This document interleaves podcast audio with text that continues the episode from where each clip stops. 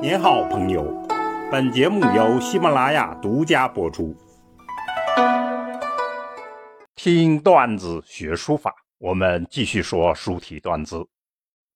前面我们讲了王铎草书的传承与创新成就，下来就解读另一个里程碑——富山的草书。富山草书的难题。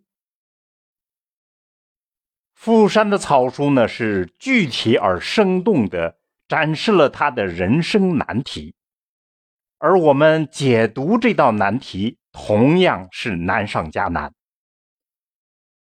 富山与王铎一样，都重视诗古、诗法古人，说明他们呢素养同样的全面，但他们的表现完全不同。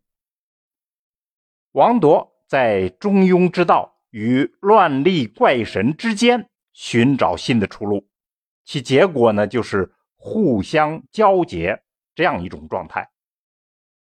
富山他入了道教，所以他不为所困，他表现出豪爽侠义，是真性情、真浪漫这样一种状态。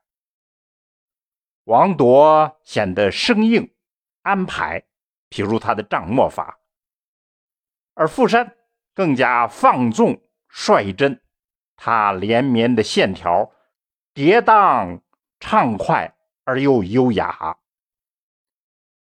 那么，我们据此说他创造了新境界，发展了新草书，这还不够，必须解读他为什么这样。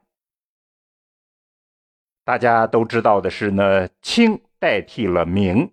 那么，在这个亡国的大事情面前呢，有人慷慨就义，有人就做了二臣，譬如王铎。只有富山选择了最难的一条路，忍辱负重，宁死不屈，抵抗到底。他的草书就是为这件事儿服务的。就是要表现他的抗清思想。那么他怎么抵抗呢？他就是以一个平民的思想与意志来抵抗。正是因为这样一种思想意志，所以他反对赵孟俯、董其昌他们的书风。不是说他们绝对的不好。主要是因为他们代表了不抵抗的那种闲巧、妩媚、油滑。那么与此风相对应的书风就是拙朴、雄健、遒劲、率真。他认为这才是真正的美。这就类似于我们曾经提倡的革命精神。有革命精神就是好草书吗？当然不是这样的。富山呢，是以他超长的素养作为基础。大家都知道他是思想家，他是医生，他是海一样的学者，称为学海。他还是艺术家，他甚至还是一个武侠。他有无极的剑法，更有呢。学者还主张说，《红楼梦》也是他的作品。这也就是说呢，传统文化他几乎是无所不能。而书法方面呢，他的传统基础几乎也是无所不能，篆、隶、楷、行、草，尤其是小楷和大草，非常精彩。我们在碑帖段子里讲过他的一幅作品《右军大醉诗轴》。那么，我们从书体发展的角度来看，这样一种代表作品就展现出以下几个特点：首先，他重视笔墨的直接与流畅，而不重视细节。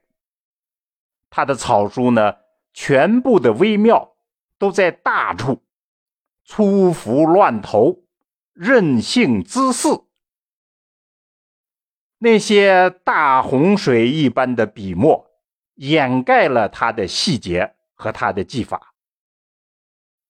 其次，他重视情感的表达以及整体的意境，他不重视一笔一画的工整，甚至都不重视作品本身。他的草书追求极度的缠绕连绵，甚至触犯了王羲之《笔势论》里头讲的那个重点的禁忌，就是叫“死蛇挂树”。再其次呢，傅山的草书重视标新立异，他有意要与传统的书法隔开、拉开距离。他的草书呢是以气度见长，甚至可以说他的章法都是随意的，随意来安排布局。那么以上这三个方面结合起来，我们就基本上可以看出富山草书的大致特点。我的老师魏俊秀是学富山的最有名的人，那么他概括富山的特点是。字之奇姿与气势统一起来，他是这样说的：“他说富山走笔运转，仙力非常，又如行云流水，自然极矣。至其字之资质，犹如其人之脾性。与其说不逊，不如说贬俗。”我行我素，有甚顾虑之处？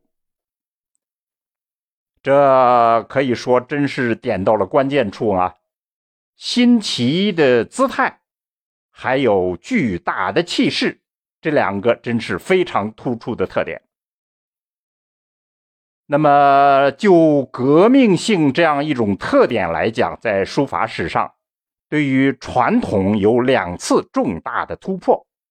一次就是颜真卿，他讲究呢篆籀笔法，不过他还是继承和发展了帖学的传统。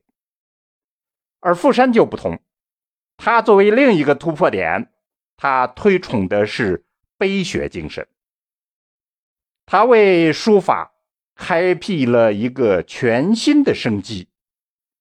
尽管傅山的时候碑学的概念还没有提出。但是后来的碑学其实就是沿着他的美学思想而发展的，这一点非常重要。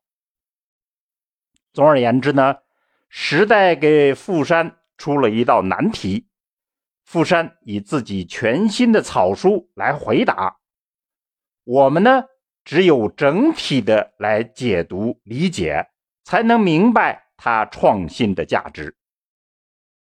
不过呢，富山并不在乎世人的理解，这才是他真正的境界。好，听段子学书法，我们下文再见。